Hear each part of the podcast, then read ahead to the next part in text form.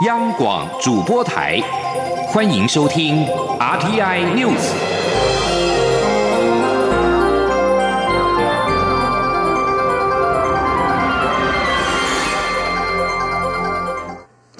各位好，我是张旭华，欢迎收听这节央广主播台提供给您的 RTI News。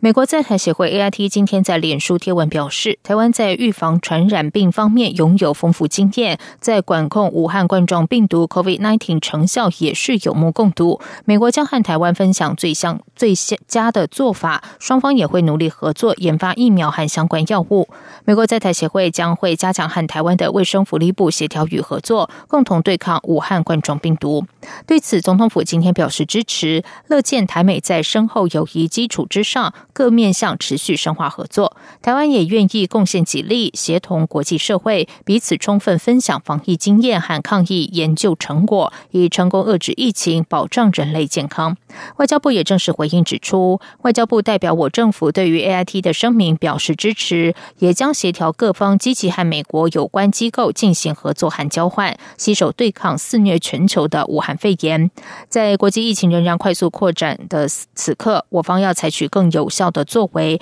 和国际社会加紧合作，研发和生产疫苗或是药物等防疫工作。因此，我方会在台美合作交流的既有成果基础之上，更快速的进行更多层面的合作，携手对抗武汉肺炎。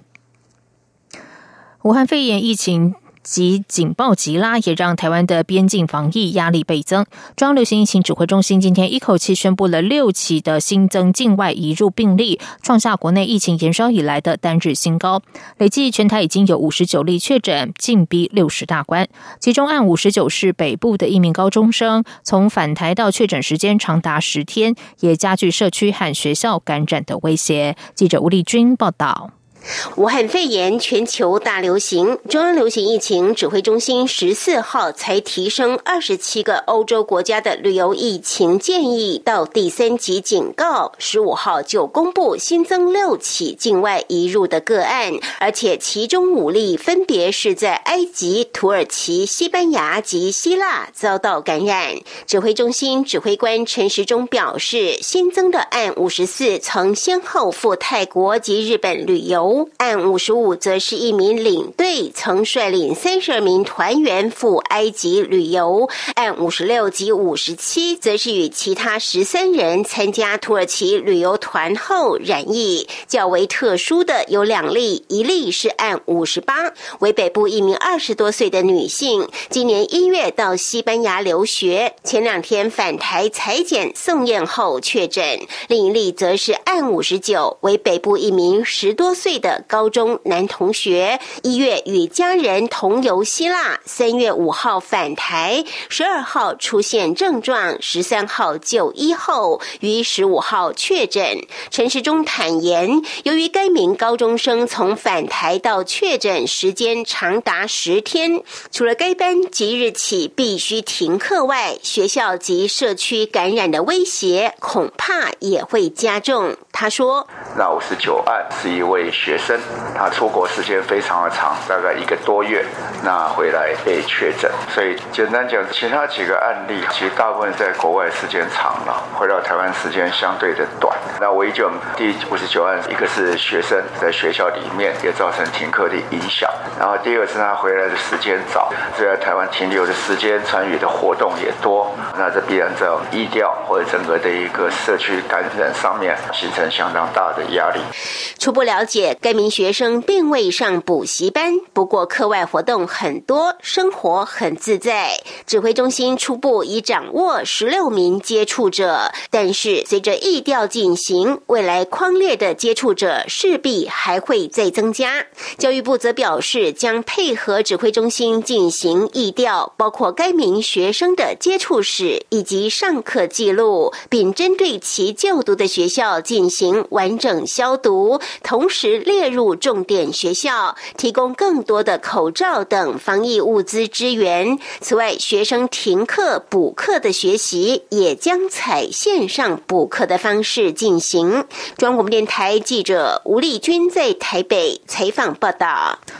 由于近期武汉肺炎境外移入的案例偏高，中央流行疫情指挥中心指挥官陈时中今天呼吁民众避免非必要旅行，尽量不要出国。他表示，国外疫情风险较高，台湾相对安全很多。疫情中心也同时宣布，即日起将埃及旅游疫情建议提升到第二级的警示，提醒民众前往当地应该采取加强防护措施。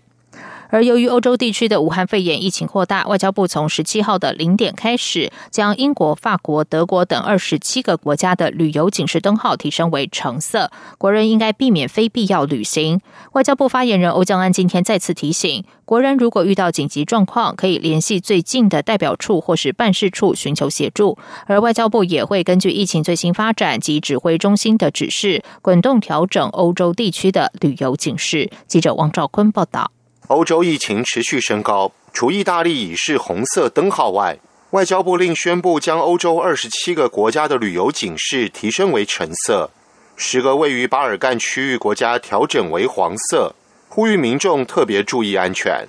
外交部发言人欧江安说：“外交部将继续的根据疫情最新的发展跟指挥中心的指示，我们会滚动检讨对于欧洲等各国一个地区的旅游警示。”如果国人有遇到紧急状况，请联系最近的代表处以及办事处寻求协助。二十七个橙色灯号国家包括法国、德国、西班牙、葡萄牙、奥地利、荷兰、比利时、卢森堡、丹麦、芬兰、瑞典、斯洛伐克、斯洛维尼亚、波兰、捷克、匈牙利、希腊、马耳他、爱沙尼亚、拉脱维亚、立陶宛、冰岛、挪威、瑞士。列支敦斯登、英国、爱尔兰，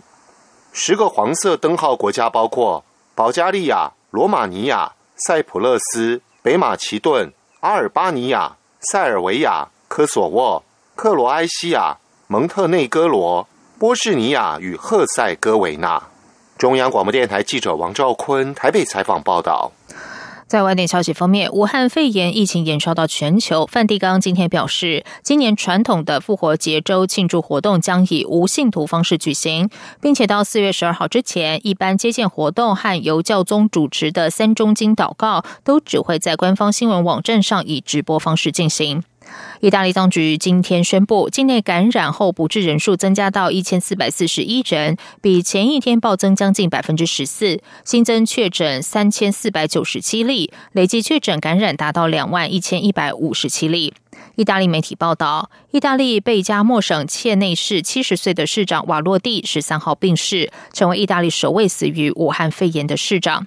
此外，为了因应武汉肺炎疫情，在澳洲，澳洲的总理莫里森今天宣布，任何入境澳洲都必须要自主隔离十四天。澳洲联邦政府也将关闭邮轮港口三十天，来自外国的邮轮将不得停泊。从十六号起，也禁止超过五百人的集会。但是，澳洲广播公司十四号报道指出，澳洲东正教将会继续举行弥撒，而且如常进行共饮一池葡萄酒的圣餐礼仪式。教会宣称，疾病不会透过圣杯传染。不过，澳洲医学协会维多利亚州分会主席莱特批评东正教的说法是没有科学根据，而且会让人们陷入风险。他请求澳洲东正教会改变立场。